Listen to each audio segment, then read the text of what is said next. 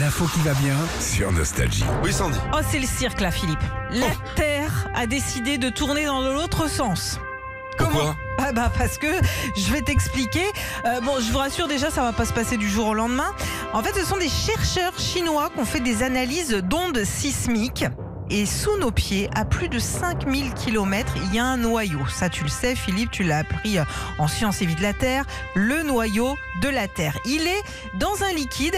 Et ce liquide, tous les 70 ans, il modifie légèrement le sens de rotation de notre noyau. Tu vois Comment ils savent? Comment ils savent? Bah parce qu'ils analysent, euh, enfin ils sont plus calés, Ah, ils sont, calés- sont plus calés que nous en tout cas.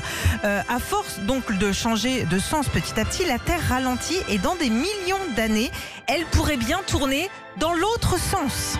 Tu veux dire qu'on va parler en verlan Ça peut. Ah, ouais, moi j'ai de l'avance. Hein.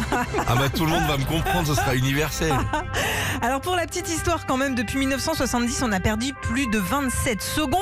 Donc ça raccourcit nos journées, mais pas que. Le mouvement du noyau jouerait aussi sur le magnétisme terrestre, qui veut dire en gros, pour résumer, que le pôle Nord pourrait passer au pôle Sud.